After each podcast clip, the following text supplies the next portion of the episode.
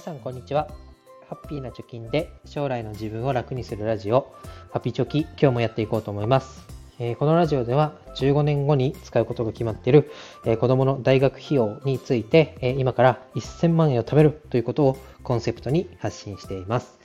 え将来お金のせいで選択肢が狭くならないように今のうちからいろんな手段を使ってお金を稼ごう節約しようということで、え今日もやっていきたいと思います。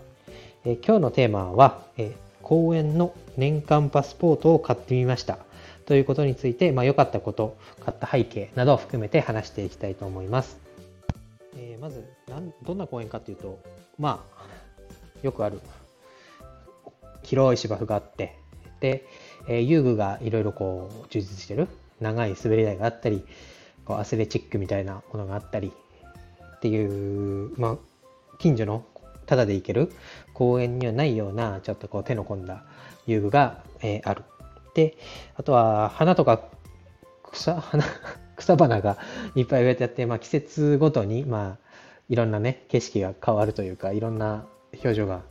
見れる公園で、えーあとはちょっとした動物もいるみたいな公園です。で、えー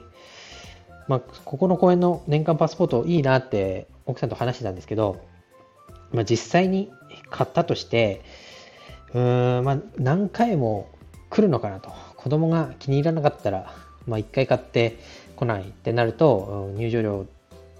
1回ごとに払った方が安いので、まあ、どうだろうっていうのとあとはまあ買ったことによって、まあ、その公園ばっかりになってしまってなんかこう精神的に縛られちゃうんじゃないかみたいな、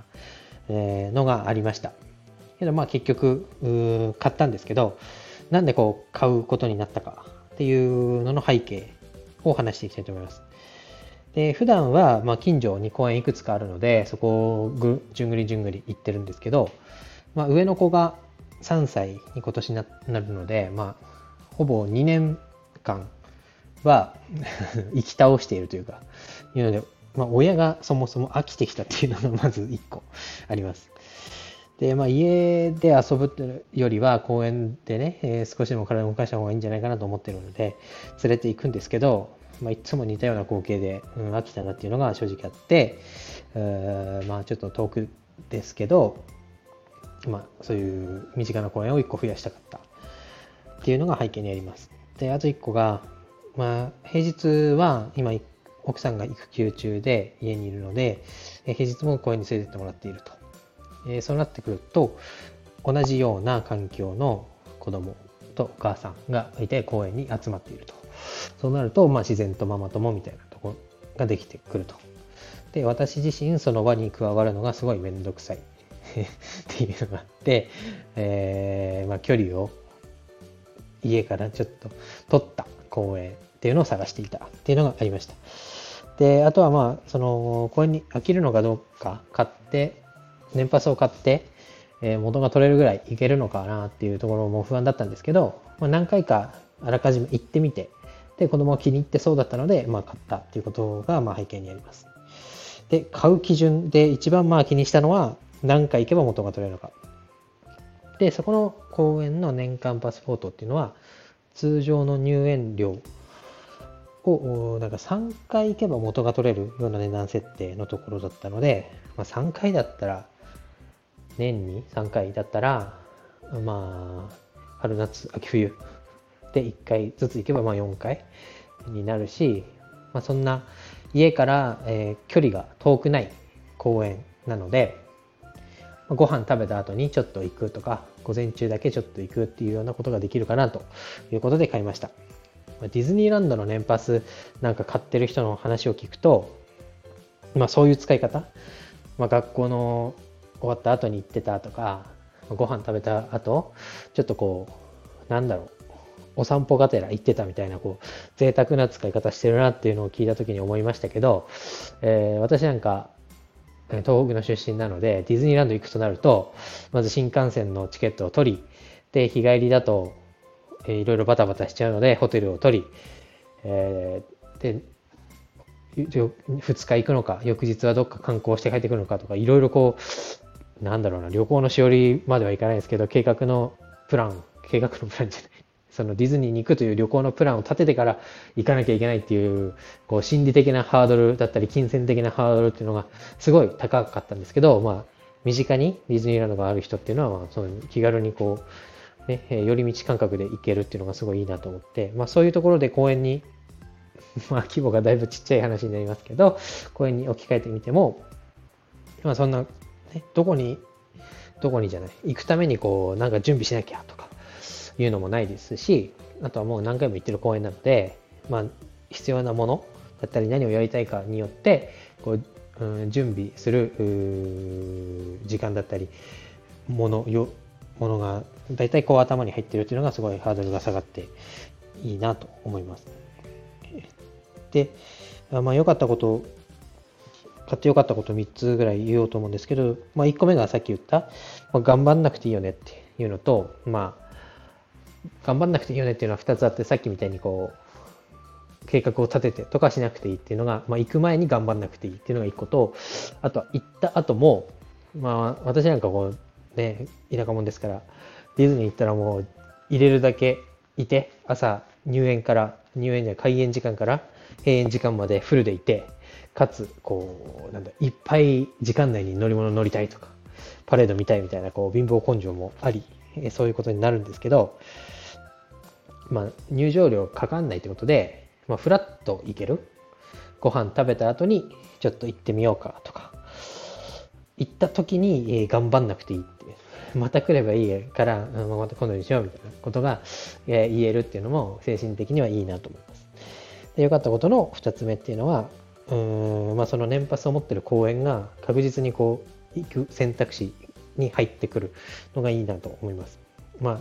あ、新しい公園っていうのを行って、えー、刺激を、ね、えー、親も子供も得られるっていうのはいいんですけど、どこに行くかっていうので、まあ、事前に調べたりとかいうのが、えー、時間がかかってしまって、結局こう家を出発するのが遅くなるみたいなこともあったので、だったらまあ確実に行ける公園っていうのを1個手にしたっていうのはすごいいいなと思いました。で、良かったことの3つ目としては、公園にいる人の民度が高いということです。普段行ってる、まあ、ただで行ける公園っていうのは、まあ、いろんな人がいますね。まあ、ちっちゃい子だけの時間帯もありますけど、夕方行くと、小学生や中学生がいて、まあ、ガヤガヤボール蹴って遊んでたりして怖いなっていうのも感じたことがありますし、あとは、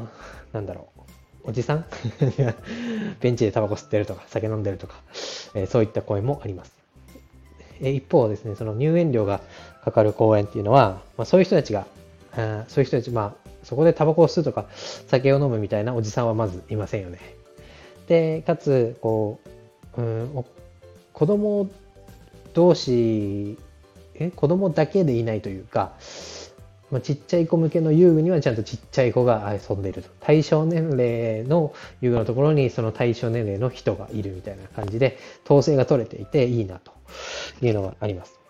で、あとはまあ、お金を払うっていう一個ハードルがあるので、まあ変な人はなかなかいないなっていうのが、まあ、主観的にですけど思います。なので、まあ安心して遊ばせられるし、まあ、こっちも、まあ、手入れをされている施設ですから、まあゴミが落ちてないとか、そういうところ、環境の面で見てもいいなということを思いました。で、まあ、ちょっとどちらかった話になりましたけど、え年間、こうあじゃあ公園の年間パスポートを買ってみて良かったこと。というので今日は話しました。まあ、買う基準としてはもう、行くためのハードルが低いか、行け気軽に行ける距離にあるかっていうのと、何回行けば元が取れるか、その何回っていうのも1回でも 2, あ1回とか2 回とか3回とか、そういう行く回数が少なくて元が取れるかっていうのが、まずは大きな大前提になると思いますけど、その中で、まあ、買った後に良かったこととしては、まあ、頑張んなくていいよ。気軽に行けるよと。準備しなくてもいいと。まあ、準備するものがもうあらかじめ分かってるからすぐ行けるし、まあ、行った後に頑張ってこれもあれもやれと思わなくてもいいと。せっかくお金払ったのに、まあ、砂場で遊んで終わりだったっていうと、ちょっとこっちもがっかりしますから、まあ、親の英語なんでしょうけど、うん、そういうことがないよっていうのが良かったことの一つ目です。で、二つ目っていうのは、まあ、休日の選択肢が確実なものが一個手に入ったっていうのが良かったなと思います。で、えー、三つ目が、そこの公園で遊んでいる人と民度が高いとか環境が、やっぱり整備されているっていうのが良かったなと思います。で、これで、まあね、普段はこう、なんだ、ポップアップテントみたいなのを持って行って、で、お昼ご飯も、まあ、簡単なおにぎり作ったりとか言って、そこで食べて帰ってくるみたいなのが最近はブームになってますけど、まあそういう、なんだろう、あえて非日常の場所に行くけど、お金をかけないように遊ぶっていうのも、まあ一個節約っていうところでは繋がってくるかなと思いましたので、今日はお話をさせていただきました。えー、また聞いてください。バイバイ。